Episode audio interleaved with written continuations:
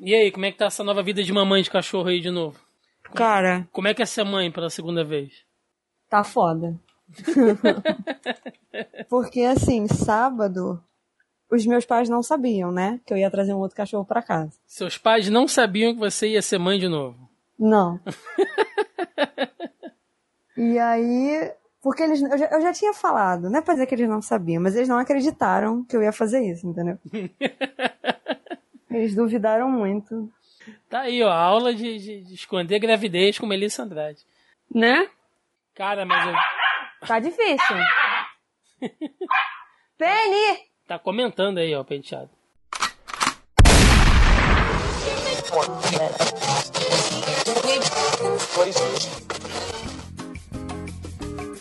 Você está ouvindo Zoneando, seu podcast de cultura pop, nerd e afins.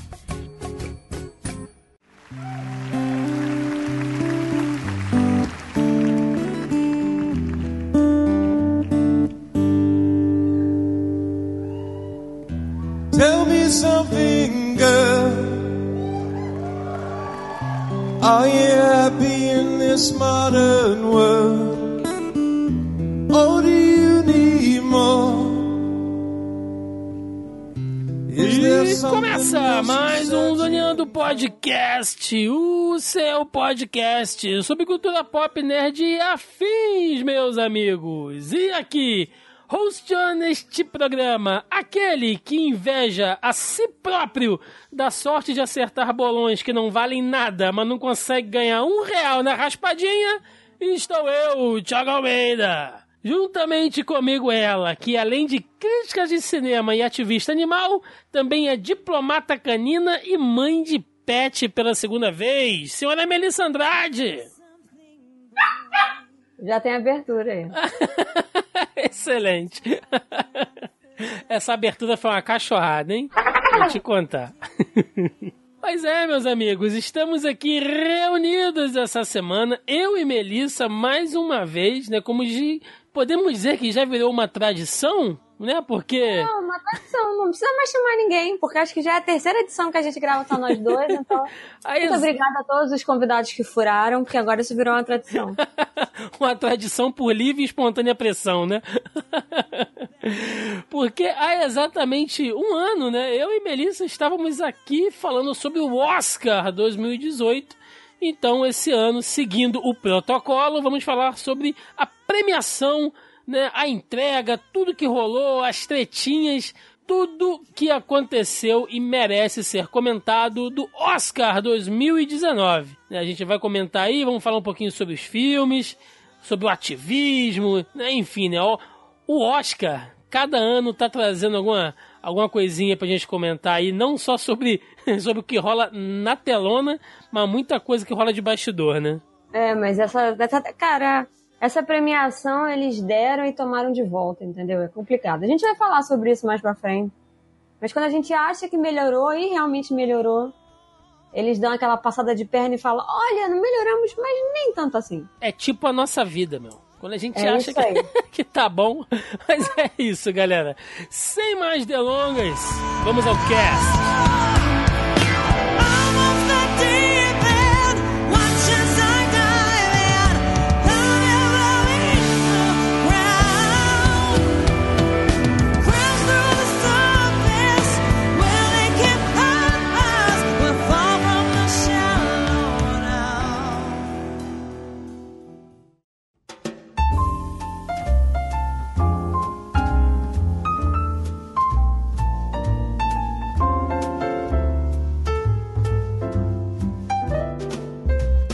Bom, começando aqui, né? ah, temos que fazer alguns, alguns avisos, né? Aquele, aquele disclaimerzinho básico. É, como a gente explicou na abertura, só estamos gravando eu e Melissa hoje. Tá um calendário meio corrido, né? A gente tá gravando isso aqui na semana pré-carnaval. Eu tive que adiantar o programa de carnaval também. Né? Então você, cara amigo nerd, que vai aí pular a sua folia, vai sair no bloco, vai sair de bate-bola. Né? Aqui no Rio a gente chama de bate-bola, em São Paulo o pessoal chama de Clóvis. Não, mas aqui no Rio também, olha só, Clóvis e bate-bola são coisas diferentes. Ué, não é aquele cara que bota a máscara, aquela roupa. Não, não, não, não, não. O Clovis Qual- são grupos. Qual é o que, o que assalta a gente? É o Clóvis ou é O o bate- bate-bola. o bate-carteira também, né? É Esses um arrombados. É, então, é um bate-bola. Porque o Clovis são grupos por bairro e cada fantasia tem um tema. E todos eles escolhem o tema juntos e fazem a fantasia. O Clovis tem uma capa, geralmente com um monte de purpurina, que aí é um desenho feito em purpurina. Entendeu? O bate-bola é só tipo aquela roupa, tipo um macacão de palhaço, Sim. né? E uma máscara e um negócio que tem uma corda com uma bola na ponta. Olha aí. Então tá. Bom, então você que vai sair de Clóvis, eu espero, né? Não de bate-bola. você, nobre ouvinte, fique despreocupado, porque vai ter Zonina no carnaval também pra você ouvir aí durante né, a folia. Mas a gente acabou ficando aqui com o nosso quórum reduzido. Nós estamos só eu e Mel aqui Mais uma vez. mais uma vez para gravar sobre o Oscar 2019, assim como a gente fez ano passado. Eu também quero deixar claro, né, que como sempre o Oscar toca em certos assuntos, em certos temas, esse ano a gente teve de novo um forte discurso em questões de representatividade, é, filmes que trabalharam o racismo como tema, né? Eu até chamei alguns amigos aqui que entendem de cinema e têm uma propriedade maior, né, para falar sobre essas questões raciais, mas infelizmente eles não, eles não puderam. Então, assim, antes que alguém diga, né, pá, só ficaram vocês aí falando disso? Não, nós convidamos pessoas que poderiam ter um- uma, uma voz melhor, uma luz melhor, são mais esclarecidas sobre o assunto. Nós chamamos, mas infelizmente elas não puderam comparecer, então ficamos só eu e Mel aqui mesmo, e é o que tem pra hoje, e, e contentem-se com isso aí. Mas vamos lá, Mel. Oscar 2019 ah, sempre rola uma novidade, né? E é que esse ano não, não teve apresentador. Cara, tem muita gente elogiando e vou te falar que eu achei muito bom. Ficou prático, uma né? Ficou dinâmico. É, exatamente. Parece que foi mais rápido, entendeu? Eu acho que a dinâmica ficou pelo seguinte: quando teve a, o. Começando pela polêmica do apresentador, né? Que seria o Kevin Hart. E aí desenterraram aqueles tweets dele antigo. E aí a academia desconvidou ele. Enfim, se você não sabe dessa treta, é basicamente isso. Né? Eu não vou me prolongar muito ne- ne- nesse assunto. E aí o fato de não ter um apresentador fez com que eles revessem a academia como um todo, né, a produção do Oscar, da cerimônia em si, que eles revessem é, a dinâmica, não a dinâmica, mas a logística da coisa. E aí ficou mais rápido, porque todo aquele discurso que o apresentador faz nada mais é do que uma puta de uma injeção de linguiça para eles conseguirem coordenar as coisas atrás do palco, né, nos bastidores, para poder entrar pessoas, né, ah, entra apresentador, vamos separar os envelopes. E aí eles resolveram uma série de problemas por causa de uma polêmica. Olha só que coisa engraçada. Quando eles tiraram o apresentador, eles tiveram que mudar a logística toda e melhorou muito. É porque quando, já- quando você tem um mestre de cerimônia, né, no caso mais de um, que é a galera que tá cuidando ali da produção ali atrás e tal, cumpre, né, essa função de, de, de ganhar tempo do apresentador ali. Realmente, se, se, for, se for pensar em questão prática, em questão é, organizacional ali do evento, realmente não tem por que ter um apresentador. Não, a questão do apresentador é uma coisa mais de tradição. Porque desde de 1930, né, quando começou a cerimônia, tinha um apresentador. Porque a gente sabe que todos os prêmios têm um apresentador. Acho que com exceção do Grammy. Acho que com exceção do Grammy. Não sei agora se eu tô falando merda. Ou se o Grammy tem apresentador. Eu honestamente não lembro. Vou ficar aqui no 50-50. Eu realmente não lembro se o Grammy tem apresentador. Mas. Mas, cara, ficou muito bom. Mas é porque é a tradição dessas cerimônias, né? Ter um apresentador pra fazer uma piada, daquela descontraída. Mas, gente, que melhor cerimônia, sabe? Abertura de cerimônia do que o Queen. Foi foda demais. Sim, sim, começou ali, né, com Adam Lambert cantando e, e os caras do Queen tocando e tal. Foi bem bacana, né? Ainda mais porque eu tô achando, a- apesar da gente não ter claramente um musical, no formato musical, nós tivemos, não sei se ficou confuso, se ficou redundante. É, o que eu tô dizendo é, a gente não tem aquele filme na roupagem de um musical tradicional. Esse ano nós tivemos dois filmes que concorreram aí né, a diversas categorias que são musicais.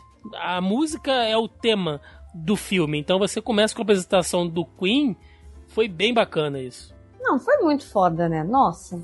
E assim, obviamente que Adam Lambert canta bem pra caramba. Nunca será Fred Mercury, porque ninguém pode ser Fred Mercury.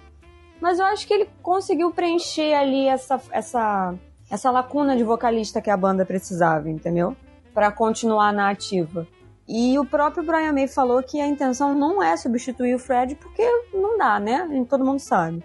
Mas ele ficou muito bem ali. Nossa, e todo mundo empolgou, né? Porque, gente, imagina você ficar sentado ali vendo as coisas o tempo inteiro e sem poder comer, não pode beber água, sabe? Você não pode consumir nada ali enquanto você tá sentado esperando a cerimônia. Não tem Tanto um que- camelô vendendo um amendoim, Não. né? Um, Tanto que os vendendo um comerciais- torcida, né? Um- Tanto que os comerciais são muito mais curtos e quando voltava, você via as pessoas correndo pra sentar nos lugares, entendeu? Porque o pessoal levanta, né? Fica cansado de ficar sentado ali muito tempo. Então levanta vai fazer outra coisa. aquelas mulheres naqueles vestidos maravilhosos, né? Apertando, dá vantagem no banheiro. que é uma beleza. Aliás, é, antes da gente falar dos, dos prêmios, né? A gente tem que falar aqui de alguns visuais do já famigerado Red Carpet. É, a gente estava citando aqui o Momoa, por exemplo, né? Jason Momoa com o seu, seu terno rosa, né? Inclusive com a xuxinha de cabelo combinando. Gente, isso foi sensacional. tem- tem um- parou a internet. Tem um nome, né, Mel, pra xuxinha de cabelo? Como é que chama? A gente chama de xuxinha, né? O elástico de cabelo. Em inglês é scrunchie. Olha só, ele, ele estava com um scrunching ali de um tecido meio aveludado, rosa, né? Combinando com um terno. É um homem maravilhoso, Jason Momoa. Não, e o rosa, ele tava com um rosé, assim, não era um rosa. Era uma variante. Gente, desculpem a Penny no fundo, né? Porque ela tá meio revoltada É. da vida. Lembrando que Mel agora é mãe de segunda viagem, tá com um cachorrinho novo. Penny vai fazer dois meses ainda, entendeu? Então, ela tá com sono, sabe criança arranhetando? É isso. Mas enfim, o rosa foi a cor da, do tapete vermelho no, no, no- total, assim, né? A gente teve vários tons de rosa, inclusive o próprio Momoa. E quando ele sobe ao palco para apresentar com ela em Mirror, ela fala justamente isso, né? Há quem diga que ele tava de salmão por causa do Aquaman, né? E não foi eu que fiz essa piada, não, gente. Pelo amor de Deus. Gente, salmão é um variante de rosa. Pelo amor de Deus. né? Madonna e Lady Gaga fazendo aquelas fotos maravilhosas, né? Meio yin yang ali, uma de preto, a outra de branco. Não, gente, a Lady Gaga foi a única na história a ganhar um BAFTA, um Grammy. Ela ganhou um Globo de Ouro e um Oscar em menos de 50 dias. Então, assim, não é pra qualquer um, não. E eu tava lendo que na época que ela tava na escola, ou na faculdade, agora não lembro ao certo, ela tinha 19 anos, os amigos, e põe aspas aí no amigos, criaram um, um grupo com o nome dela, né, que é, é Stephanie, se não me engano, dizendo que ela não ia ser famosa. O título do grupo era isso, sabe? Stephanie, o sobrenome dela, que eu não lembro agora, não vai ser famosa. E o grupo era esse, de pessoas que achavam que ela nunca ia emplacar um sucesso, que ninguém nunca ia conhecer ela, entendeu? E aí, ó, essas Não. pessoas agora. Não tem forma melhor de você pisar em alguém, né? falando que eu estava na pior, né? Toma essa. Ainda falando sobre o rosa, por exemplo, fazendo um par com Jason Momoa, a Emilia Clarke, a eterna Daenerys, também tava de rosa. Rosa com Tava. umas coisas brilhantes, né? Tava lindíssima. A Julia Roberts foi apresentar o prêmio de melhor filme de rosa. Sim, sim, tava de rosa também. Brie Larson, toda trabalhada no prateado, né? A nossa, a nossa Capitã Marvel que tá chegando nos, nos cinemas com aquele, é, aquela abertura mostrando aquelas pernas, né? Maravilhosas. Que mulher, É gente. Fenda o nome disso. Muito, muito bonita, muito bonita. Todas, né? Muito elegantes aí. Se vocês jogarem Red Carpet aí no Google, vai aparecer aí os figurinos aí e tal. Eu não reconhecia a Emma Stone, cara. De cabelo castanho. Tá esquisito pra caramba. Tô acostumado com ela Porque loira. na real ela é loura. Na real, eu acho que ela é loura. Tipo, é a cor natural do cabelo dela. E ela provavelmente pintou para algum filme. Você falou da Emilia Clarke. A gente tá acostumada com ela de cabelo louro por causa da Daenerys, né? Ela pintou o próprio cabelo antes de ir pra cerimônia. Ela não estava com aquela cor de cabelo, ela estava loura. Até horas antes da cerimônia, ela decidiu, no quarto de hotel, pintar o próprio cabelo. Mas eu acho que até ficou bem. Mas a, a, a Emma Stone, sei lá, não, não- É, o, é o hábito. Mas enfim, né?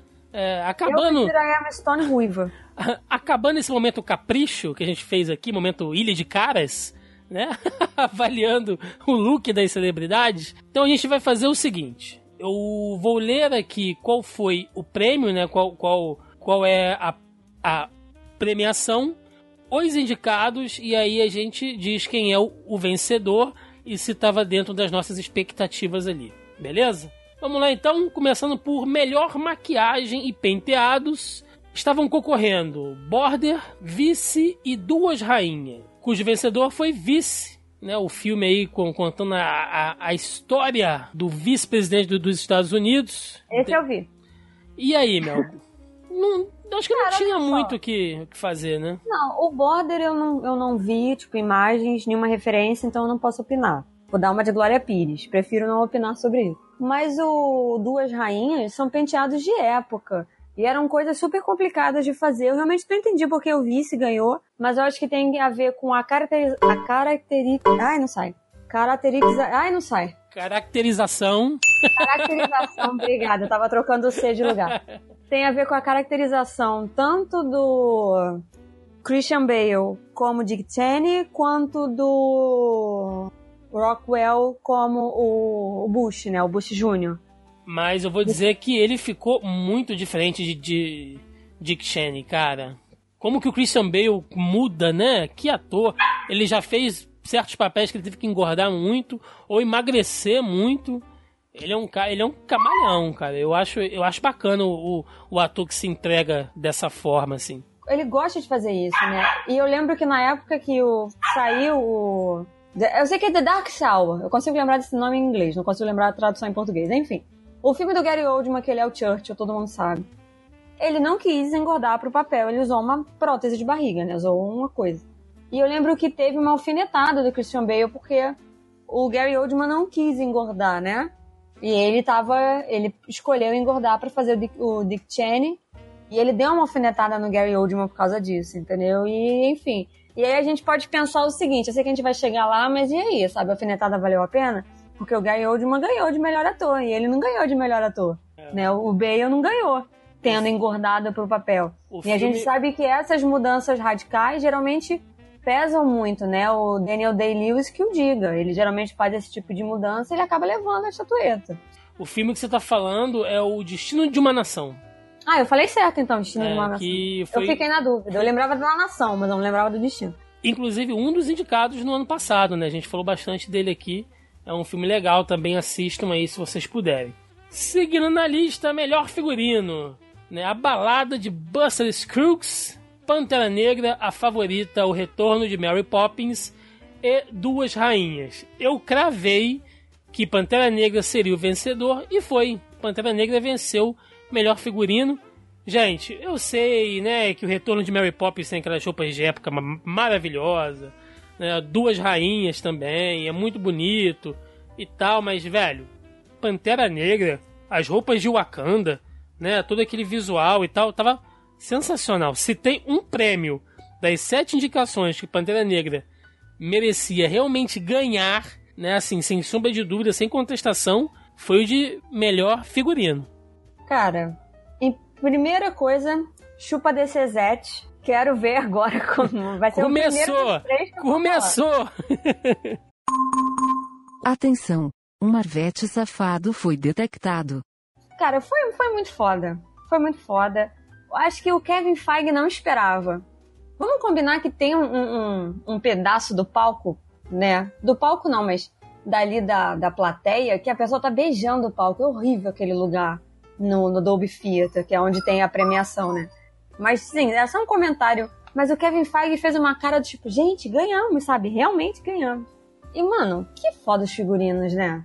E, e Pantera Negra e, e quando que você ia imaginar? Agora vamos para o lado prático da coisa. Filme de super-herói. Quando que você ia imaginar que um filme de super-herói, e pensa em vários aí, todos que você puder pensar, iria ganhar um Oscar por figurino?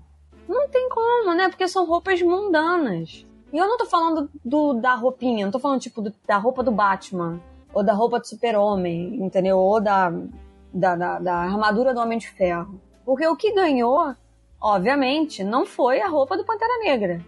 Foram as roupas dos habitantes de Wakanda. E eu acho que dificilmente a Marvel vai conseguir emplacar de novo, tipo, um, esse Oscar, entendeu? De melhor figurino. Porque eu acho que é o único título que dá para fazer, que tem como concorrer a isso. Por toda essa pesquisa histórica e africana, os tecidos, os Nossa, ornamentos lindos, de cabeça. lindos, lindos. Meu Deus do céu. Não, foi, foi foda. E foi merecido. Merecido, com certeza.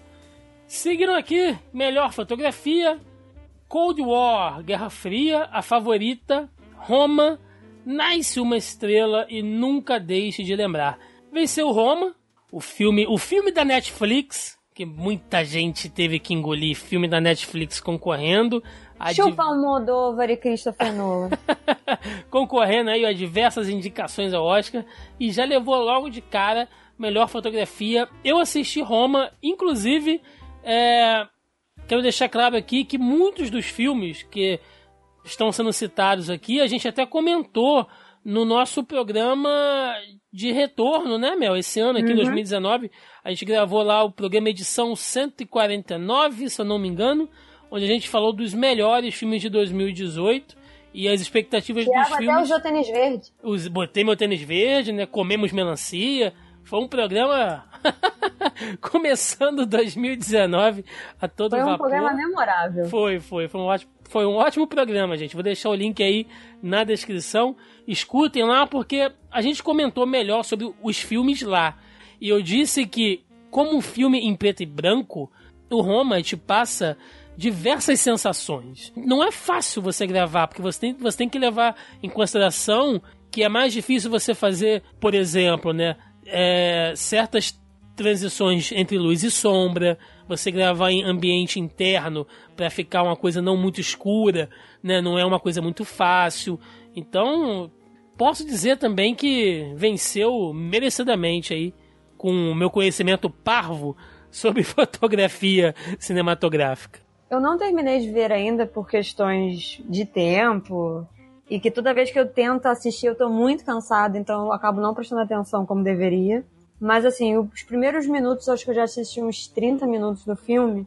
Tem uma cena em plano sequência que mostra muito da fotografia e por que o Oscar foi merecido, né?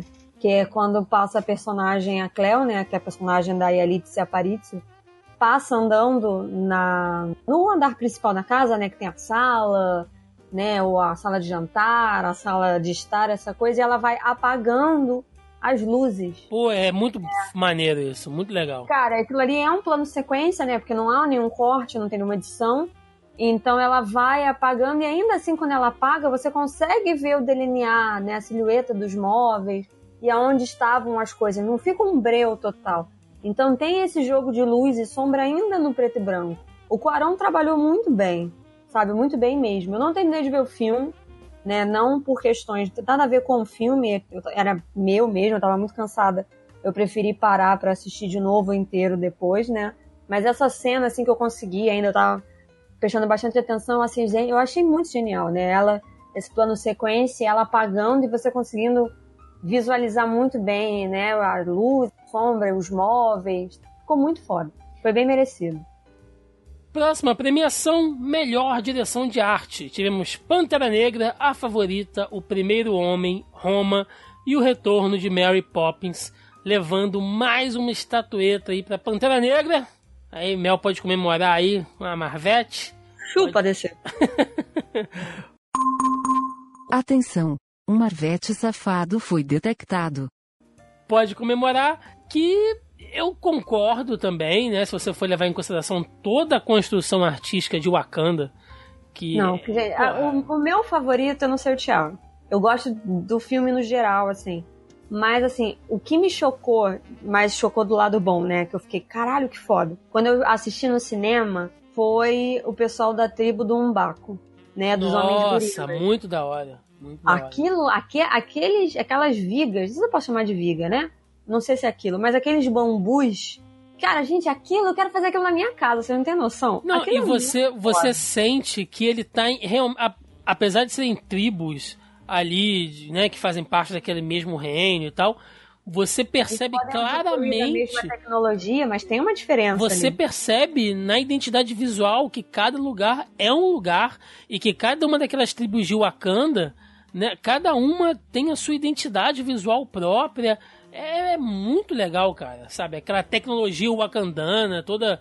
Nossa, é, é realmente. Não só isso, né? Porque eu acho que a gente só viu o cenário de três tribos. Que é a tribo do Pantera, que provavelmente tem um nome, mas eu não conheço, né? Mas é o pessoal ali do reino, né? Do rei, na verdade. Digamos que seja a comitiva do rei. O pessoal da tribo da fronteira, que fica ali com os rinocerontes. Que é a melhor tribo. E o pessoal. Nossa, que eu quero aquele tecido, mano. Aquele tecido. Eu quero é muito- aquele rinoceronte. É, é. O Thiago, né? Você ouvinte que desconhece, rinoceronte é o animal favorito do Thiago, então. Os mais tá fofos. É um animal fofíssimo, eu adoro. É, não, é realmente fofíssimo. Eu concordo, eu não tô, não tô sendo irônica nem sarcástica, não, eu realmente concordo. Mas, e a tribo dos homens gorilas, né? Que é a tribo ali do, do, do Umbaco. Então, assim, tem essa, essa, essas três variantes, né? O pessoal do, do reino, a comitiva do rei, vamos chamar assim, que eles usam e abusam da tecnologia, né? Tem, muita, tem muito LED, tem muito espelho, tem muita cor forte. Apesar de que eles usam cores neutras, né? Ou, ou é uma coisa muito monocromática, se for parar pra pensar. Ou a rainha tá toda de branco, e aí a Shuri tá de branco e preto, e o T'Challa tá todo ou todo de branco ou todo de preto, né? E tem o pessoal da da Dora Milaje, que eles, elas usam amarelo com vermelho, e se você for parar pra pensar, a gente não vê essas cores em outros personagens, né? Em outras tribos, porque o pessoal do Umbaco usa cores de terra, marrom, branco, tons de bege, cinza, e o pessoal da tribo da fronteira são cores frias misturadas com, com cores quentes de terra também, né? Que eles têm aquelas ocas, aquela coisa meio bambu, meio cru, mas os tecidos da, da vestimenta é azul com laranja, com verde. Então, assim, é muito legal toda essa coisa e não se mistura. É, eu falei um pouco agora, misturei a coisa do figurino com o cenário, mas é porque é uma análise muito interessante de você parar para prestar atenção como essas cores não se repetem e como a, o- a utilização de certas matérias-primas, como bambu, aquele negócio que a gente usa que é ensaia de, de havaiana, que eu esqueci o nome agora. Esqueci o nome daquilo agora. Aquilo tem um nome específico, né? Palha, lembrei. As palhas, os bambus, a cerâmica, a madeira, tudo foi bem dividido para criar essas tribos. Isso é muito foda. Eu tinha vontade de ver o pessoal da tribo do Rio. E se eu muito não me engano, eles moram em barcos. Eu acho que são barcos. Não apareceu, mas eu tenho quase certeza de que ah, eles moram em embarcações, entendeu? À beira do rio. Eu acho. Posso estar muito errada, mas eu gostaria muito de ver as outras tribos que não apareceram. Próxima premiação, melhor edição. Tivemos Infiltrado na Khan, Bohemia Rhapsody, A Favorita, Green Book, O Guia e Vice. Levando aí Bohemia Rhapsody. Eu não desses vi. Então, desses filmes aqui eu só não assisti o Green Book ainda. Eu mas- assisti o Green Book e o Infiltrados no Clã. Vice também, né? É. Cara, o que fizeram naquele filme contando a história do Fred Mercury, como cada música trabalha uma fase da vida dele. A gente também comentou bastante sobre o filme no nosso programa de, de melhores de 2018. Mas. Eu quero muito assistir. Eu queria assistir com a minha mãe, né? Mas ela tá me dando cano, então eu vou ver essa porra sozinha. sem, sem querer me repetir, mas é, é legal você ver como é que eles trabalham essa coisa de contar a narrativa através da música. E, de novo, os 20 minutos finais do filme, a, a, a coisa da emulação que eles fizeram com o show do Live Aid do Queen, né? Se você botar o show original e o show no filme, é uma brincadeira, sabe? A edição desse filme tá realmente de parabéns aí. Eu não vi. Então, assim, posso, não posso opinar muito, mas tô muito curiosa. Não vi por questões de, de tempo e porque eu, eu, honestamente, privilegiei assistir outras coisas antes. Não vou mentir, não. Eu, eu preferi assistir o, o Homem-Aranha no Aranha Verso e o Mirai, entendeu? Enquanto eu poderia estar assistindo Nasce uma Estrela e Bohemian Rhapsody. Eu preferia assistir os desenhos, então por isso que eu não assisti, não deu tempo. Melhor documentário de curta-metragem. Tivemos Black Sheep, Endgame, não é o Vingadores ainda, tá, gente? Lifeboat, A Night at, at the Garden e Period, End of Sentence, que foi o vencedor, que é um filme sobre menstruação, né, meu? Basicamente ali, o que envolve Cara, menstruação. Eu fiquei muito curiosa, é. Na eu fiquei Índia. muito curiosa, porque assim, é, vale lembrar que a Índia é um país completamente. é, como é que é? É, bem, é dividido, assim. Tem um lado que ele é muito evoluído, as pessoas são não são tão tradicionais, né? Internet, WhatsApp, enfim.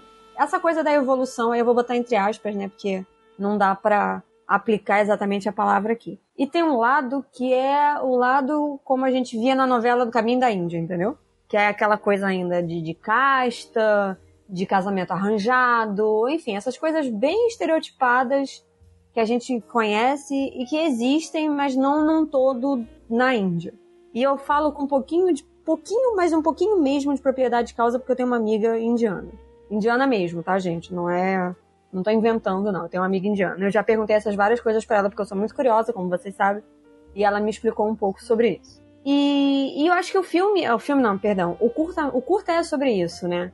É essa coisa da, da menstruação e esse rito de passagem. Porque aquela coisa de quando a mulher fica menstruada é quando é possível engravidar, então essa coisa de da evolução do corpo humano, né, de uma certa maneira.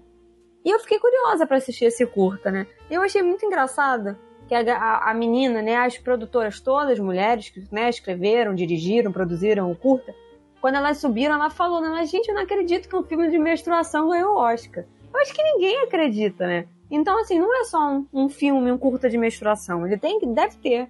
Provavelmente ele tem uma outra mensagem ali por trás disso, que não é só, sabe, sangrar uma vez por mês, que diga de passagem é um saco. Seguindo aqui, também na premiação de curta-metragem em live action, tivemos Detainment, Falve, Mother, Margaret e Skin, que foi o vencedor. E eu vou dizer que eu tô muito curioso para assistir esse curta-metragem. Eu só li a crítica, né, um review sobre ele, vi o trailer, que é uma coisa que eu sempre fico pensando como é que as pessoas se transformam, né?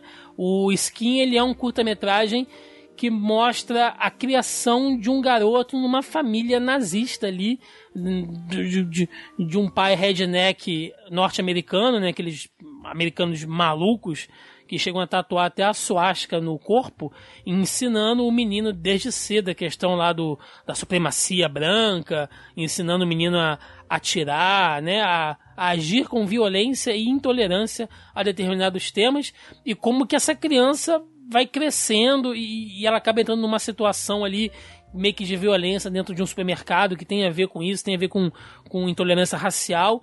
É, eu tô muito afim de ver, cara, esse curta-metragem aí. Não, eu fico curiosa para assistir todos. Uma curiosidade que eu queria, sendo bem redundante agora, é uma coisa que eu queria apontar é que um dos indicados, o Detainment, é, rolou um, um, uma polêmica com esse filme. Que ele é um curta baseado em uma história real de um menininho de dois anos que ele é violentamente morto por outras duas crianças, né? E o filme conta isso. E em nenhum momento a família da, da vítima foi contactada sobre isso. Né? Eles só descobriram que o filme ia sair quando o filme foi indicado ao Oscar. Que o filme existia e que tinha sido indicado ao Oscar, né? E, e em nenhum momento a família foi contactada para saber sobre isso. E a mãe da criança morta é, foi nas redes sociais, pediu boicote ao filme, queria que o filme fosse retirado da, das indicações, entendeu? Então, assim, rolou uma polêmica bem séria com esse título, assim, porque é uma coisa muito forte. É, duas outras crianças, que foram as crianças, se eu muito não me engano, responsáveis por mudar é, a, a, faixa etária da pena de morte na Inglaterra, se eu não me engano. Eles eram, eles tinham menos de 12, 11 anos quando eles foram condenados por terem matado esse garoto. Então, assim, é um caso muito polêmico na Inglaterra, né, no Reino Unido. E, e teve muita polêmica em torno desse título, por ser indicado pelo fato da família do garoto não saber e enxergar isso como uma autopromoção, né? A pessoa que fez o filme tá ganhando dinheiro em cima disso, enfim. Eu achei bom colocar isso né, em pauta aqui, já que a gente está falando da cerimônia, de prestar atenção também nessas coisas, né? Como é que foi feito, principalmente quando são coisas baseadas em fatos reais, para saber até que ponto teve uma, certa exploração, até que ponto as partes estavam de acordo. Eu vou voltar nesse assunto um pouco mais, bem mais para frente, lá pro final, É. para vocês entenderem melhor. Exatamente lá no final a gente vai falar bastante sobre isso. Mas eu achei interessante pontuar, assim, porque eu fiquei. Eu, eu acho assim, eu não assistiria, tá? Eu assistiria pela curiosidade, mas pelo fato de que a mãe tá muito incomodada e tem essa coisa de não saber e tal. Eu fico meio assim, entendeu? De assistir uma coisa que é baseada em uma história real, mas que é muito violento pra alguém que perdeu um filho, entendeu?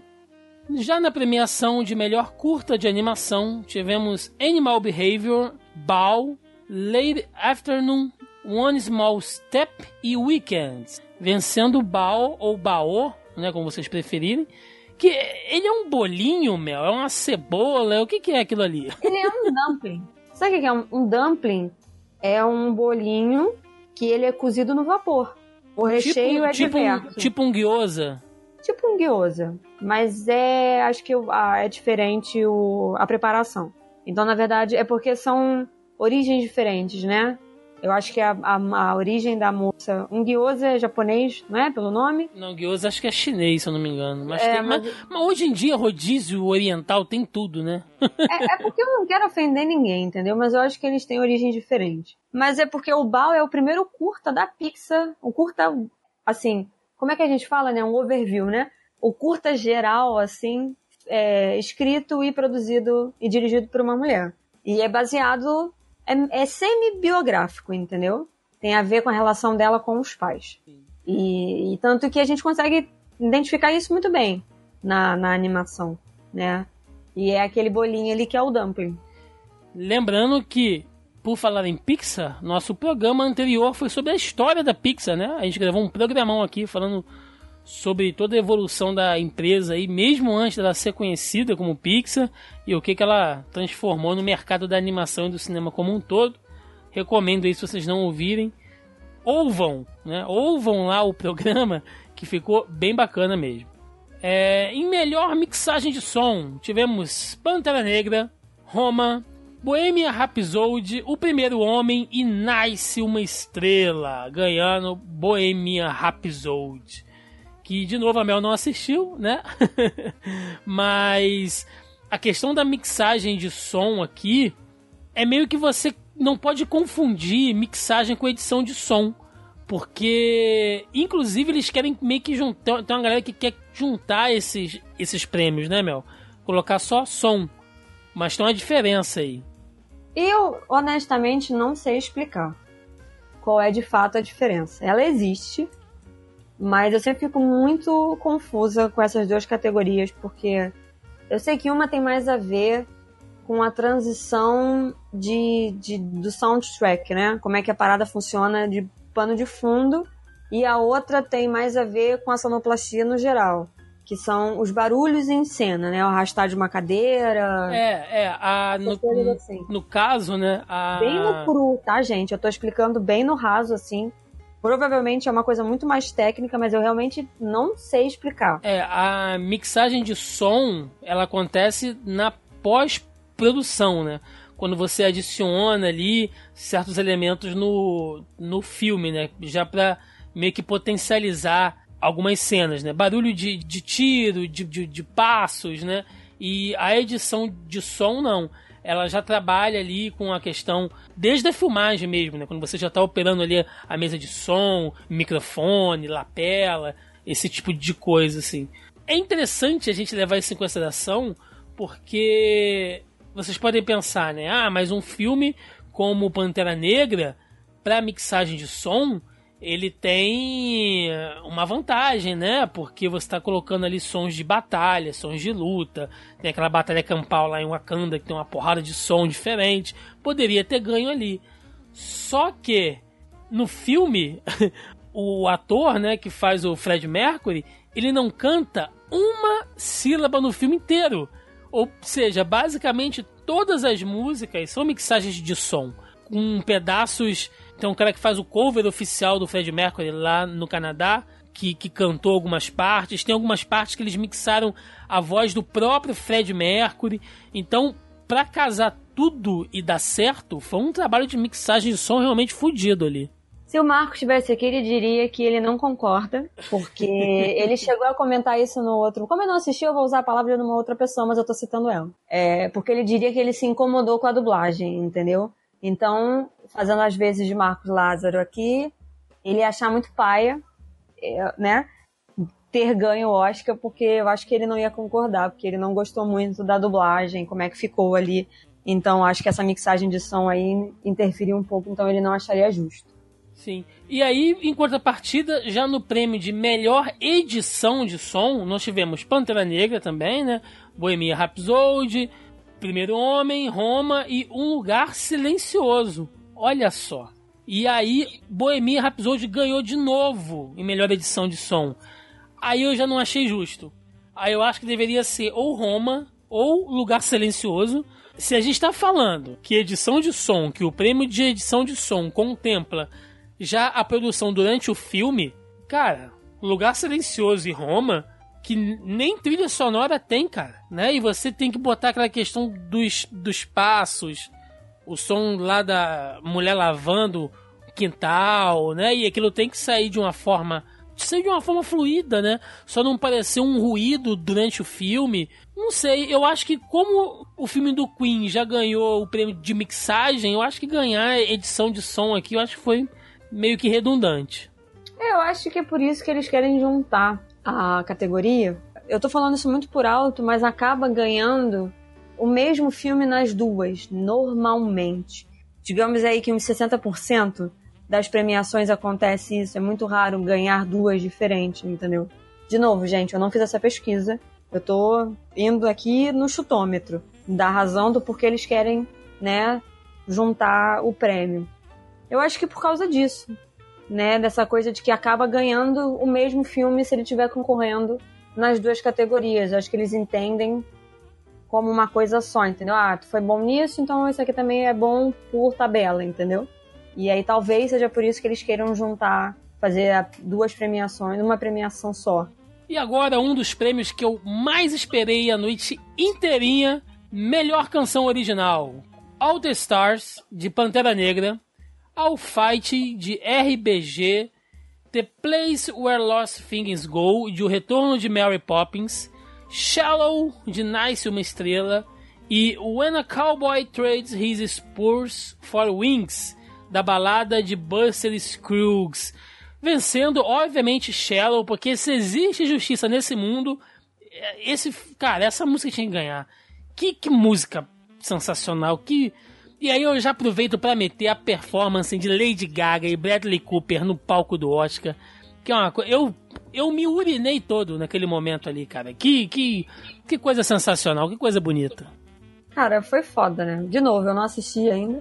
Pretendo, mas. Foi foda, né? Lady Gaga, né, gente? Não tem, não tem muito o que falar. Eu não sou muito fã do Bradley Cooper, na boa, assim. Não, não sou fã dele como ator, como pessoa.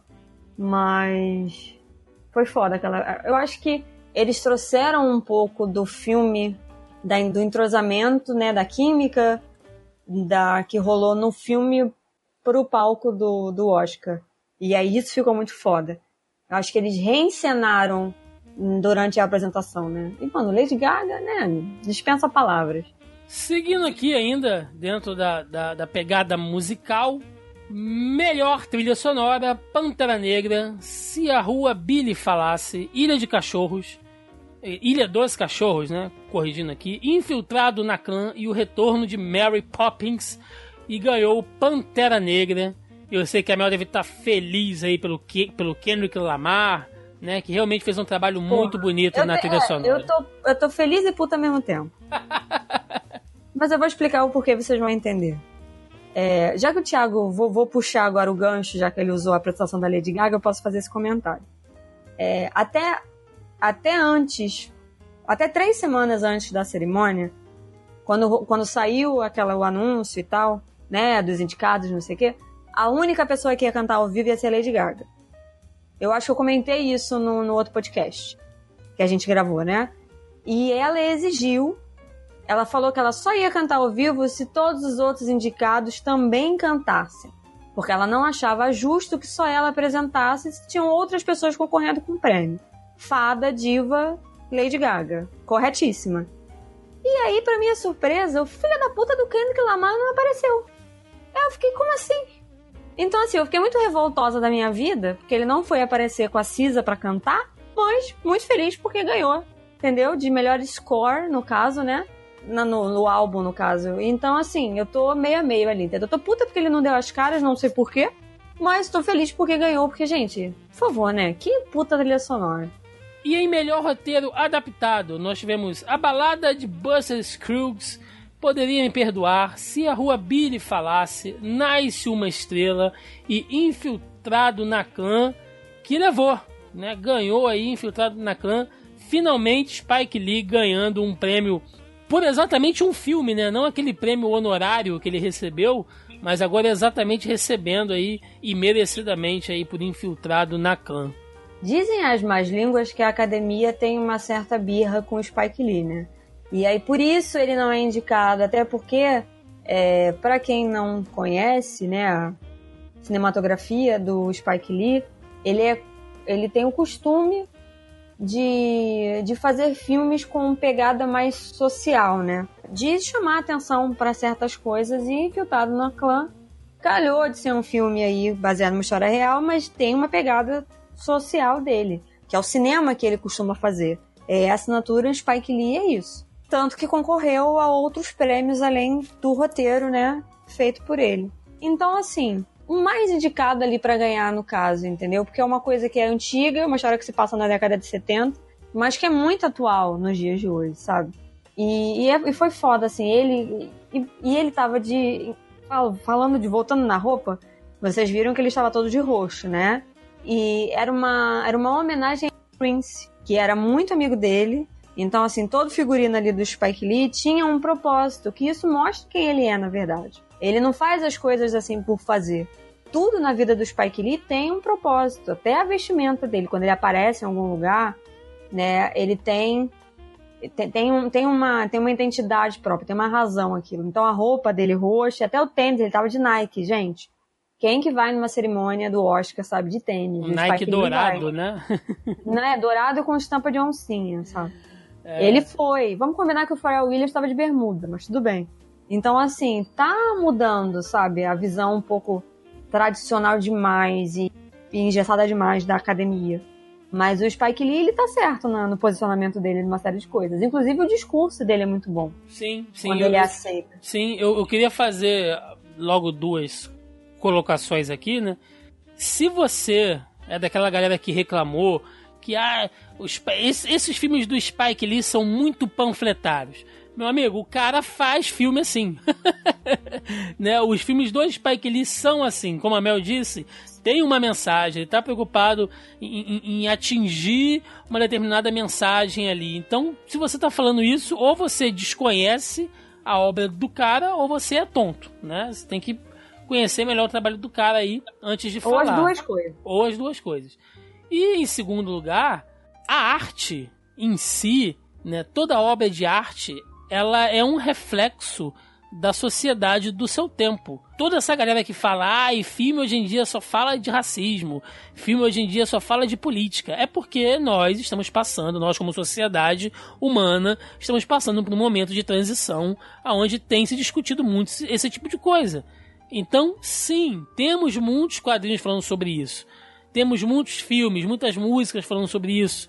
Entendeu? Não é pela lacração, não é, sabe, por nada disso. Arte, gente, e cinema é arte, é entretenimento, mas também é arte, né? É, é a, cada obra de arte ela tá ali para representar um momento histórico onde ela existe.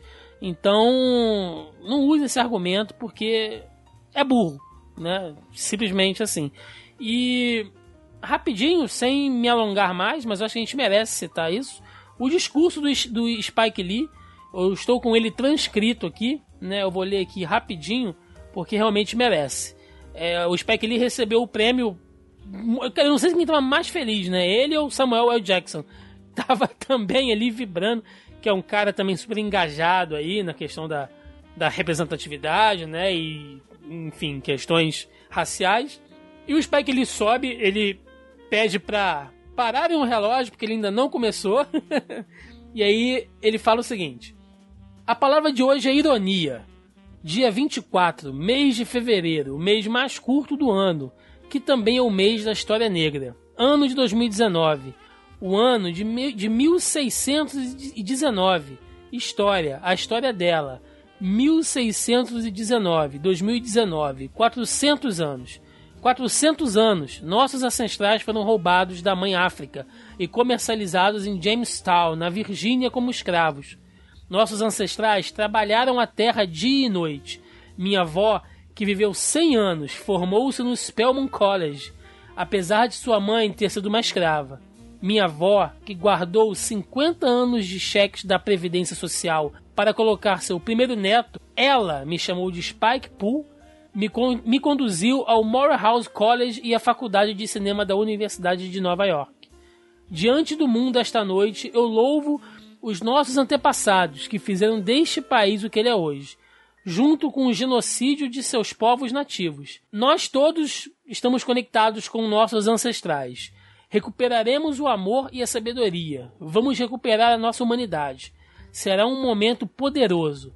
A eleição presidencial de 2020 está chegando. Vamos todos nos mobilizar. Vamos todos estar do lado certo da história. Faça a escolha moral entre o amor e o ódio. Vamos fazer a coisa certa. Você sabe, eu tinha que colocar isso aqui essa noite. Então, assim, como a Mel disse, né, e sem querer repetir, o Spike Lee tem um propósito em tudo que ele faz. Você pode concordar ou não com ele, mas a voz dele é a voz de muita gente ali e atinge muita gente e tem uma importância no cinema americano muito grande, né, principalmente. Em melhor roteiro original, tivemos A Favorita, Roma, Vice, Green Book, O Guia e No Coração da Escuridão, levando Green Book, né? Green Book levando aí mais um prêmio de melhor roteiro original que é baseado numa história real, né, Mel? Eu sei que você quer falar disso depois, mas a gente já pode adiantar que ele é baseado ali numa história real mesmo. É, então, ele é baseado numa história real, mas ele foi feito a partir de um único ponto de vista. Então tem algum- muitas discre- discrepâncias históricas aí. Por isso eu acho que não merecia o prêmio. E a gente vai comentar sobre Green Book mais à frente. E melhor filme estrangeiro, tivemos Nunca Deixe de Lembrar, que é um filme alemão. Porra, eu quero Assunto, muito assistir esse filme. Assunto de Família, que é um filme japonês. Cafarnum, ou Cafarnum, perdão aí a, a- pronúncia, porque o filme é libanês. Roma, representando o México. E Guerra Fria, que é um filme polonês. Lógico, evidente, né, cara? Ganhou Roma, já era meio que esperado. E é legal que quem entregou o prêmio foi o Guilherme Del Toro, que é mexicano. E na hora de entregar, ele falou que esse nome eu sei dizer, né? e aí chamou o Quaron lá em cima, eles se abraçaram assim, muito. Não só pelo fato dele ser mexicano, mas ele e o Cuarón são amigos de longa data. Sim, eles se abraçaram de uma maneira muito hermana, né? E durante os agradecimentos, o Quaron deu uma quebrada no protocolo, porque, segundo, né, manda lá as, as normas, você tem que fazer o seu discurso e o agradecimento em inglês. E teve hora que o Quaron falou em espanhol, teve hora que ele falou em inglês. E tá certo, né, cara? Ainda mais se o prêmio é de melhor filme estrangeiro, porra.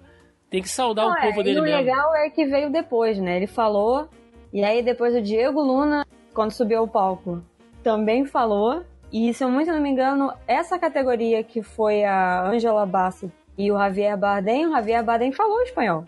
Pra falar justamente dos filmes estrangeiros. Então, assim, né, a gente tem que levar em consideração que praticamente espanhol é a segunda língua, segunda língua dos Estados Unidos. Vamos ser honestos aqui, né? Não tem por que eles não falarem no idioma deles. Mas eu vou ser sincera, cara, o dia que eu ganhar o meu Oscar, porque eu vou ganhar um Oscar, eu vou falar em português. Eu posso até começar o discurso em inglês, entendeu? Mas uma hora eu vou falar em português, porque meus pais não falam inglês, entendeu? Então eles não vão esperar a parada traduzida no dia seguinte. Então eu vou falar em português. Em melhor animação, tivemos aqui Os Incríveis 2. Ilha dos Aí, Joaquim. Eh, o- Se o Joaquim tivesse aqui, ia vibrar. É, Ilha dos Cachorros, Mirai, Wi-Fi Ralph e Homem-Aranha no Aranha Verso, que foi o vencedor, que eu não vi ainda, não me xinguem, mas eu ainda não assisti Homem-Aranha no Aranha Verso. Que... Porra, foi- olha, eu posso falar que eu assisti todas as animações agora. E foi merecido, Mel? Foi. Melhor que, no- melhor que os Incríveis 2, Mel? Melhor que os Incríveis 2. Meu Deus, isso é possível? Vai ficar puto com a gente. Mas, inclusive, a. Acho que é Maria Beltrão, né? Como é que é o nome daquela mulher que apresenta o Oscar lá É isso Globo? mesmo. Maria Beltrão. Ela É. chamou de Homem-Aranha no Aranha Reverso. Né? Que... que foi o vencedor da noite aí. Gente, eu assisti. Eu assisti no mesmo dia, eu assisti Mirai. Que eu fiquei. Depois eu fiquei assim, japonês sendo japonês, né? Perdão aí aos amigos, mas é um, é um, é um desenho muito louco. Eu demorei um pouco pra assimilar a situação. Sendo, tanto que tem uma cena que eu fiquei bem chocada, assim, porque é um garotinho. Vou falar muito rápido aqui, né? A história do Mirai. Acho que é Mirai no Mirai, né? O título original. E aí o título em inglês, americano, whatever, é só Mirai. Mas o original acho que é Mirai no Mirai. Que é um menininho, que é o Kun. E ele tá muito bem na casa, é ele, a mãe, o pai e um cachorro. E ele, de repente a mãe chega com a criança nova. Uma menininha, né? Acabou de ter filho e tal. E ele vê meio que o reinado ali de filho único se perder pra essa menina. E aí essa menina vem do futuro, num jardim da casa mesmo, como se fosse um jardim mágico, conversar com ele e ele começa a conhecer outros personagens da história dele, né? O bisavô, o tataravô, pessoas, né? Do futuro e pessoas do passado nesse jardim, assim. Inclusive o próprio cachorro, que tem uma versão humana, né? Que é a coisa mais bizarra. E aí a bizarrice vem no momento que ele descobre que o cachorro dele é humano e ele tá conversando com o cachorro e que ele arranca o rabo do cachorro e enfia o rabo do cachorro nele. E aí eu fiquei, é uma criança enfiando um rabo no cu, sabe? Isso, isso tem que vir naquela frase de rodapé na capa do filme. Um filme onde a criança enfia um rabo no cu. Meli An- Andrade e Melissa, Mídia Geek. E enfia com toda a vontade e, e o corpo da, do- da criança estremece, sabe? Você fica, o que que está acontecendo? Tá Mas bom. enfim, e o, e o Aranha Verso eu gostei muito, muito mesmo. Eu só fiquei incomodada com uma coisa que eles fizeram pelo fato de que eu uso óculos, então assim, isso me incomodou. Eu conversei com outras pessoas que não usam e não se sentiram incomodadas, então acho que o fato de que eu uso óculos incomoda. Essa coisa de que eles dão essa ilus- ilusão 3D sem óculos 3D.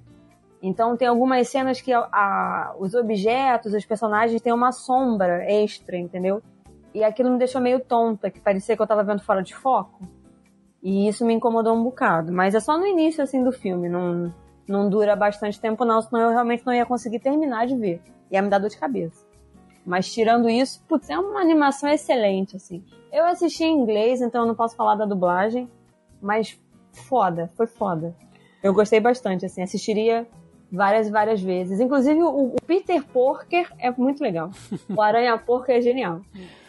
Melhor atriz coadjuvante: Amy Adams por Vice, Marina de Tavira por Roma, Regina King por Se a Rua Não, Se a Billy Rua Billy Falasse, Emma Stone pela A Favorita e Raquel Weisz pela ou Weisz, não sei, Vice. Weisz pela A Favorita, Weisz pela A Favorita.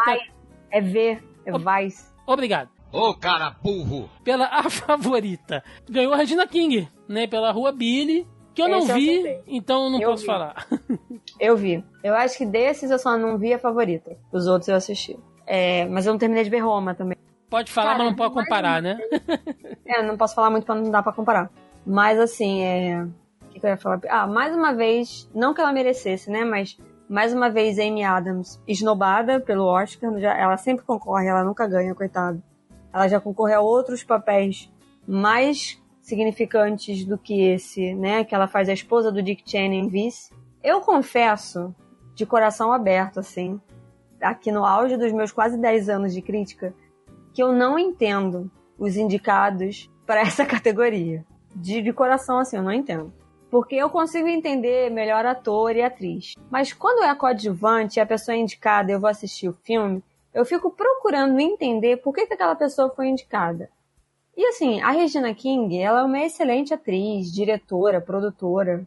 Ela é uma pessoa que tem uma carga de, de trabalho muito interessante, né? A- a- o conjunto da obra que a gente chama, né? E eu fiquei assim, sabe? geralmente eles são indicados por causa de uma cena. E eu fiquei procurando essa cena no filme inteiro. Eu acho que nesse ponto a Amy Adams tem um destaque melhor, várias aspas aí, né? Porque nesse caso melhor ou pior não, não, não tem como se aplicar, mas enfim. Ela consegue um destaque mais de significativo em, em Vice do que a Regina King. Então, assim, eu fiquei meio na dúvida, entendeu? Da, da situação ali. Ela foi muito bem, eu entendi a indicação, aquela coisa toda, mas ela aparece muito pouco no, no filme inteiro. E ela tem acho que uma cena e meia que ela se destaca, entendeu? Então eu fiquei aquilo. Eu sabia que ela ia ganhar, tanto que era a minha aposta do bolão, mas ao mesmo tempo, de novo, é uma categoria que eu fico muito confusa, porque me incomoda o fato de que eu fico perdida ali. Igual a Michelle Williams, quando foi o Manchester à beira-mar, eu também fiquei meio assim, sabe? É por causa de uma cena e essas coisas meio que me incomodam. Pelo fato de que eu não entendo direito, é por isso que me incomoda, entendeu? Não a atuação da pessoa. Então, para você ficar ainda mais confusa, premiação de melhor ator coadjuvante. Ué. Ma Mahershala Ali, por Green Book. Adam Driver, ou Kylo Ren, como vocês preferirem. Brincadeira. Por Infiltrado na Clã. Sam Elliott, por Nice Uma Estrela. Richard E. Grant, por Poderia Me Perdoar. E o Sam Rockwell, por Vice, levando o Mahershala Ali em Green Book. Que é um negócio muito doido, porque a história é meio que. Não, mas aí é 50-50. É, Nesse o... filme, pelo menos, eles dividem bem a cena. É, porque o E filme trata a história do personagem dele, né? E ele ganha como melhor então, ator coadjuvante. É, é, então. Ai, mas esse filme.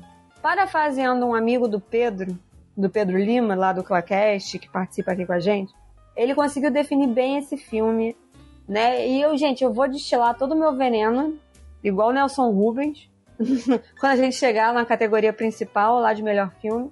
Mas basicamente esse filme é um filme de branco sobre preto para brancos. Polêmicas, polêmica. E por isso que o Mahershala é coadjuvante. Não deveria.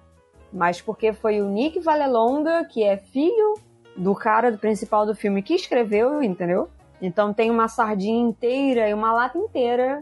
Uma lata não, né? Um carro, um caminhão inteiro puxando sardinha aí. Por isso que o Viggo Mortensen é o principal, o protagonista, digamos aí, e o Mahershala é o coadjuvante. E aí eu fiquei tipo, entendeu? Ok, ainda bem que ele ganhou, né? Porque pelo amor de Deus. Mas em pouquíssimo tempo conseguiu igualar a quantidade de estatuetas de Denzel Washington. Só falo isso. Pra você ver como os tempos estão mudando. O tempo que o Denzel Washington, que é um puta no ator, ficou lutando para se fazer filmes e ser reconhecido.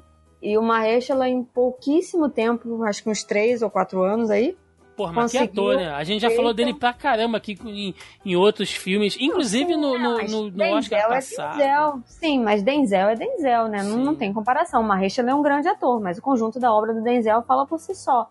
Mahershala é um ator que tá começando agora. Mas pra você ver como de fato os tempos mudaram, em pouquíssimo tempo ele conheceu dois Oscars, cara. Denzel levou quanto tempo pra conseguir os dele, entendeu? É bizarro isso. É sinal que as coisas estão mudando, né? Vamos ver. E agora sim, entrando nas categorias principais da noite. Melhor atriz: Lady Gaga por Nasce uma Estrela, Glenn Close em A Esposa, Olivia Colman em A Favorita, Melissa McCarthy em Poderia Me Perdoar e Yalitza Aparicio em Roma, levando a Olivia Colman em A Favorita. E aí, só quero fazer dois comentários aqui breves, tá? Um, porra, academia, Glenn Close até hoje não ganhou um Oscar. Puta que Cara, o pariu. esse filme é muito bom. Puta que o pariu, né, cara? Glenn Close, pelo amor Ah, é de outra Deus. que tá sendo esnobada pela academia. Porra, e em segundo, a Olivia Colman fez o melhor discurso no Oscar que eu já vi há muito tempo, assim, de questão de espontaneidade. Foi divertidíssimo. Foi muito divertido, cara. Foi, Foi divertidíssimo, porque ela falava sério, aí de repente ela começava a chorar e ela fazia uma piada. O que é bom lembrar que Olivia Colman é uma atriz britânica de comédia. Não é, tipo, tudo que ela faz, obviamente, ela não fica focada só nesse gênero. Tanto que a própria a Xará aí, a Melissa McCarthy, foi indicada por um papel de drama, né, em Poderia Me Perdoar, que é um excelente filme. Eu assisti, eu gostei bastante. Tem crítica lá no, no Media Geek, vocês podem lá ler. É, e, cara, eu acho que ela furou o bolão de muita gente. Só digo isso. furou o bolão de muita gente que achava que, que a Glenn Close ia ganhar. Em melhor ator, isso aqui levantou discussão na internet pra cacete. Tivemos Bradley Cooper em Nasce uma Estrela, Christian Bale em Vice, Rami Malek em Bohemia Rhapsody, Viggo Mortensen em Green Book, O Guia e William Dafoe no Portal da Eternidade, levando o Rami Malek pela sua incorporação de Fred Mercury. E aí vamos lá, a Mel não assistiu o filme, eu assisti, eu tava torcendo ou para ele ou pro Bradley Cooper. Eu acho que o Bradley Cooper fez um papel muito bom nesse filme, levando em consideração que ele produziu, dirigiu, né, cara, e atuou. Geralmente, quando o cara tem que se dividir muito e ele dirige a si próprio, tende a não ficar assim muito solto, né, não desenvolver muito bem. Mas o Bradley Cooper, nossa, fez um papel assim realmente emocionante nesse filme. Mas o Rami Malek, quem acompanha o Queen, quem sabe vê aqueles vídeos de entrevista do Fred Mercury, aquelas coisas de backstage do, do, dos shows do, do, do Queen, o cara estudou pra caralho sabe? As, as, caras e bocas, os trejeitos que ele faz. Nossa, é o Fred Mercury. Ele pode não ter cantado, ok, mas, gente, pode ter certas liberdades, né, ali de, de, de história, enfim, mas a pessoa, pelo menos o que a gente como público conhece, pô, é era o Fred Mercury ali. Eu acho que ele ganhou merecidamente. Não, e a gente volta naquela coisa, eu não vi, então não vou falar sobre isso, vou comentar uma outra coisa. É, a gente volta naquela na, na questão de que o Oscar tá mudando, né? Que o cara, ele é filho de imigrante, né? Ele fala isso no discurso dele os pais dele vieram do Egito. Então, assim, é, é muito bom para uma pessoa assistir ele ganhando esse tipo de prêmio, entendeu? E, cara, na boa, tirando o Mr. Robot, ele não é um cara que faz boas escolhas assim, entendeu? A gente sabe que ator tem que pagar conta, né? Tem que sobreviver também. Mas se a gente for olhar o conjunto da obra do, do Rami Malek, não é lá essas maravilhas. Ele deu bastante sorte em conseguir esse papel. Tanto que ele fala isso, ele fala que ele não era a escolha óbvia para interpretar o Fred Mercury. Então ele fez realmente valer o papel. O esforço dele fez valer com que ele ganhasse a estatueta. Melhor diretor. Tivemos aqui nomes de peso, né? Spike Lee por Infiltrado na Clã, Alfonso Cuarón por Roma, Powell Palikowski por Cold War, Yorgos Lantimos por a favorita e o Adam McKay por vice. Levou o Quaron, levou aí por Roma. E, porra, cara, tava na hora. Merecidamente. Parabéns, Quaron. Já falei pra cacete de Roma aqui. E é isso aí. Gente, eu gosto muito do Quaron. eu não tenho nem o que falar. Não vi Roma ainda, mas eu tava torcendo. Segundo Melissa, Quaron salvou Harry Potter no cinema. Quaron salvou Harry Potter. Se você não sabe do que a gente está falando, ouve os podcasts antigos para descobrir. Quaron salvou Harry Potter. Cara, eu já te falei, né? Eu, eu, eu sempre torço para as minorias. Eu sempre torço para tipo, aquela pessoa diferente ganhar, entendeu? Então, assim, porra, o Quaron produziu, dirigiu. É um filme da Netflix. É um filme em preto e branco. É um filme em espanhol, sabe? E Quando é meio que... que autobiográfico também, porque. É, exatamente. É semi-biográfico é. que chama. E, mano, quando que isso ia chegar, sabe, num patamar de Oscar?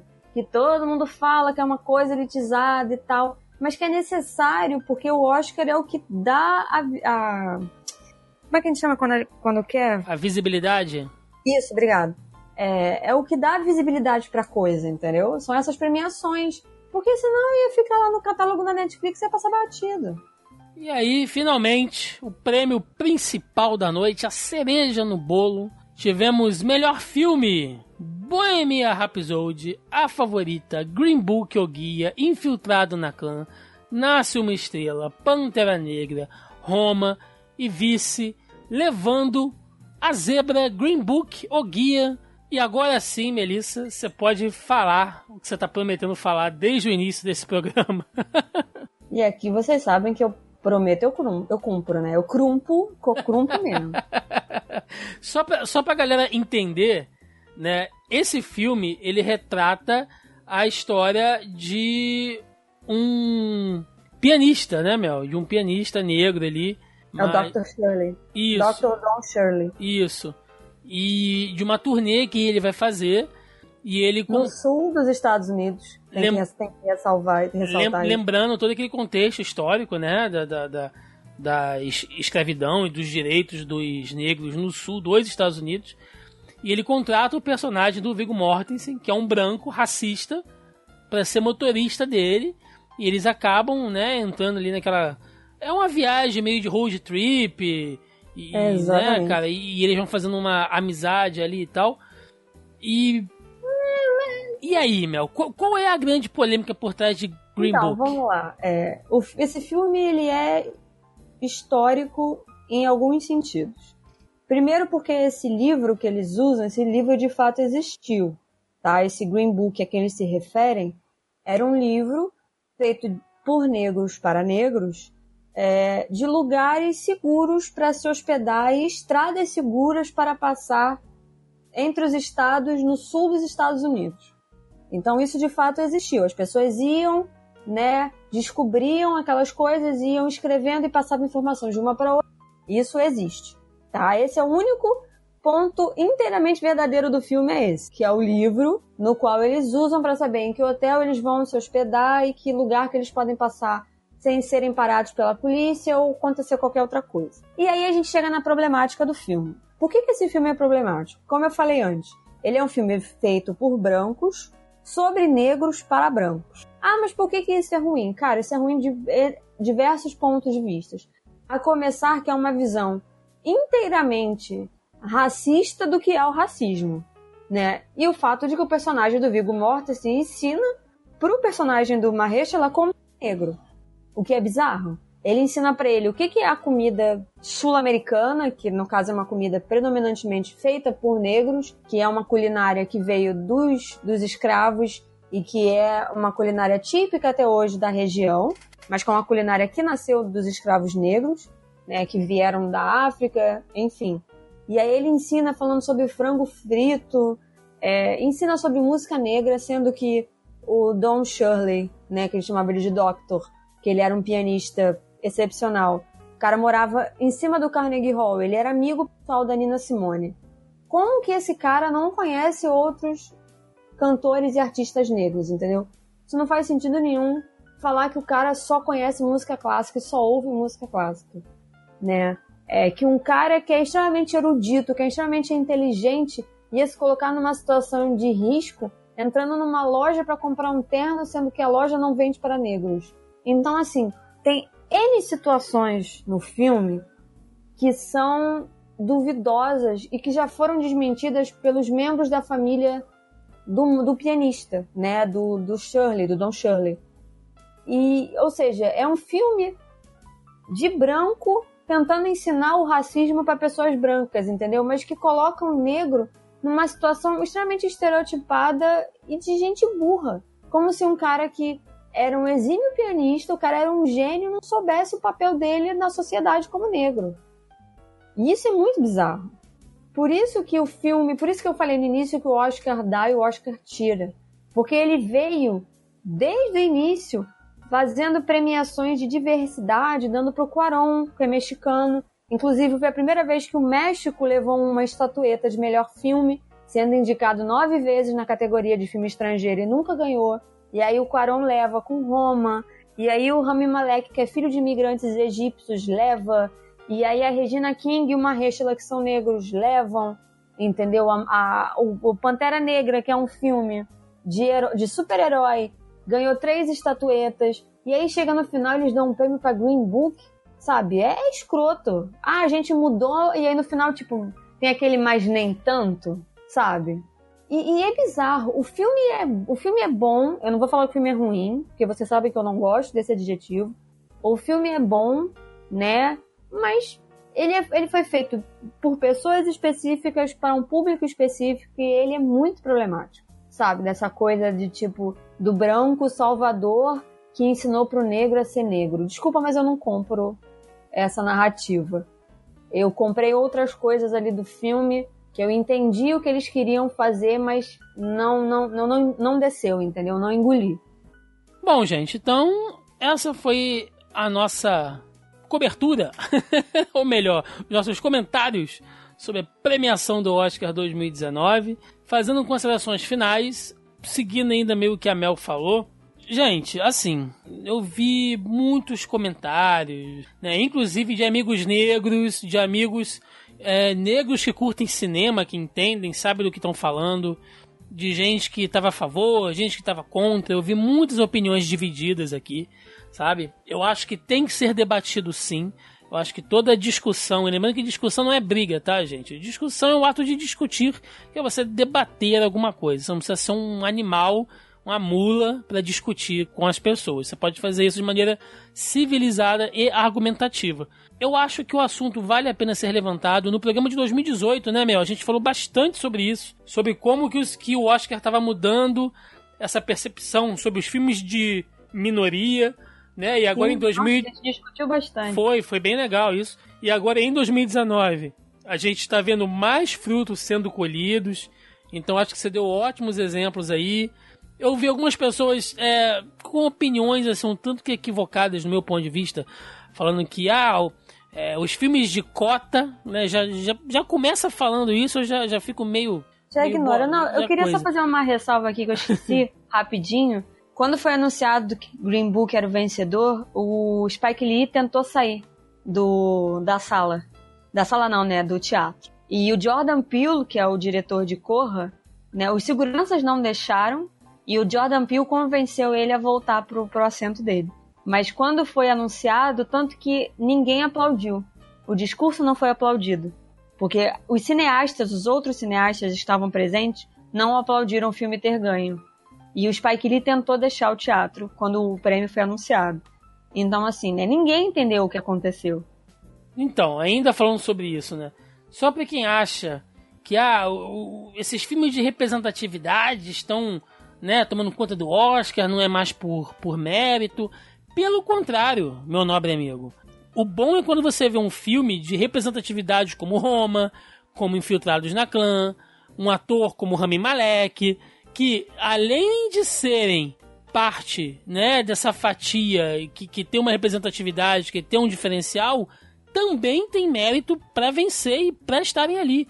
Então a coisa tá casadinha assim, tá? Não sejam injustos aí nessa nessa vontade, nessa piração que a internet tá entrando de lacração e anti-lacração, né, cara, de, de, de refutar e anti-refutar as coisas. Gente, não, sejamos justos, sabe? Eu acho que acontecem coisas polêmicas como essa que a Mel citou aí, mas acho que na grande maioria, sei lá, 90% dos prêmios em geral foram muito justos esse ano, na minha opinião, tendo um ou outro ponto desse aí para se conversar. E é isso. Alguma consideração mais a fazer, Mel? Não, Não? Então é isso aí. Vamos lá. Vamos pro encerramento. Vambora. vamos.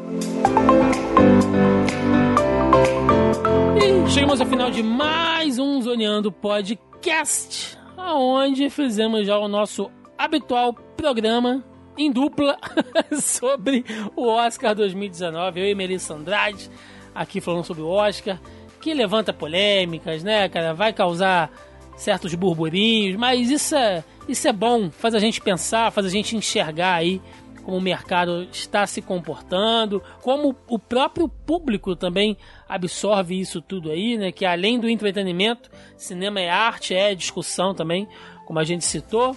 E é isso. Passos aí para recadinhos, agradecimentos, jabá, o que você quiser, Mel. Não, o Media Geek continua lá, um pouquinho devagar agora, como o Thiago falou, né? Eu tenho cria nova, então não Melissa tenho que escondeu a gravidez dos pais dela. né? Olha só. Meus pais não sabiam que eles iam receber uma neta nova. É, mas é isso, tem alguns, tem alguns indicados, né? Alguns vencedores lá no Media Geek. Só busca lá na, na tag Oscar 2019, vocês encontram os filmes. Vou ver se eu consigo terminar as críticas dos principais e do outros ao longo aí do, da semana, né? Vem carnaval. Mas é isso, mediageek.com.br, Instagram, Facebook, o site. Deixa sua curtida, seu comentário, compartilha com os amigos. E, como sempre, se você for um troll e não tem comida para você. Pois é, galera. Lembrando, mais uma vez, né, esse programa a gente deu uma antecipada aí por causa do carnaval. A gente gravou dois programas nessa, nessa semana pré-folia. Então eu não tive tempo de, de jogar o post lá no nosso grupelho, mas vale lembrar que nós temos o nosso grupo no Facebook, onde toda semana, salvo algumas exceções como essa, eu jogo lá o tópico da pré-pauta, que a galera comenta, xinga, dá opinião, né? Todo o programa, todo o Zoneando, é basicamente feito em cooperação, em conjunto com vocês, nobres ouvintes. Então, se você quiser fazer parte desta bagunça, entra lá no nosso grupelho, é o primeiro link aí na postagem do podcast no site do Zona E, logo abaixo do nosso player, tá lá para você clicar e fazer parte do nosso grupo. Beleza, galera? Fora isso, canalzinho lá do YouTube, eu tô voltando a jogar uns vídeos lá, fiquei umas duas semaninhas parados aqui. Agora já tem vídeo novo, podem voltar lá, podem entrar, página no Facebook, Twitter, Instagram, tudo isso tem aí no site do Zona E para vocês curtirem. Aproveitem o carnaval, né? Aproveitem a folia. Cuidado com os bate-bola, né, Mel? Cuidado aí com os Cuidado com os bate-bola. bate-bola. Na minha época eram os moleques vestidos de macaco.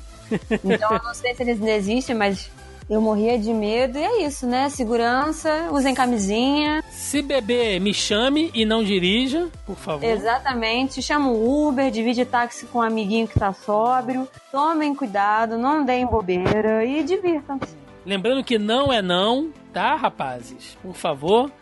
Sem. sem Não é não, e se insistir é um tapão. É pra rimar, né? É isso aí. Um clima de marchinha. Não é não, e se insistir é um tapão. Mandando um abraço pro Felipe Barroso, que talvez esse momento já. já Felipe que acompanha tudo, cara. Felipe acompanha. Felipe É. tá lá na escola do samba, já lá, lá nos galpões, aí catando material pra futuros cosplays e filmando lá as escolas de samba e a gente aqui. Felipe Barroso, né? O, o, o, regrador da BNT das pautas aqui no Zoneando. Que teve o passe comprado aí pelo, pelo jogo velho. É, Felipe é um fissurado em carnaval. Você entra no Facebook dele aqui, galera, só tem troço de carnaval. Bicho tá. Legal que ano passado é, é- é igual mulher de malandro, né? O cara fica puto. Ah, carnaval, roubalheira. Ano que vem não vou fazer nada disso. Chega esse ano, o cara já tá lá. O cara é um apaixonado pela folia. Não sabe viver sem o, o cheiro do suor e da cerveja do sambódromo do Rio de Janeiro. É um, é um carnavalesco. Mas é isso, galera. Ficamos por aqui. Aproveitem bem o feriadão aí. Nos encontramos na semana que vem. Um abraço e até a próxima. Valeu!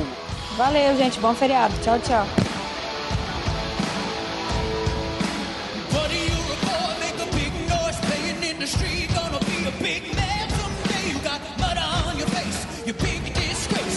Kicking your cane all over the place. Singing, We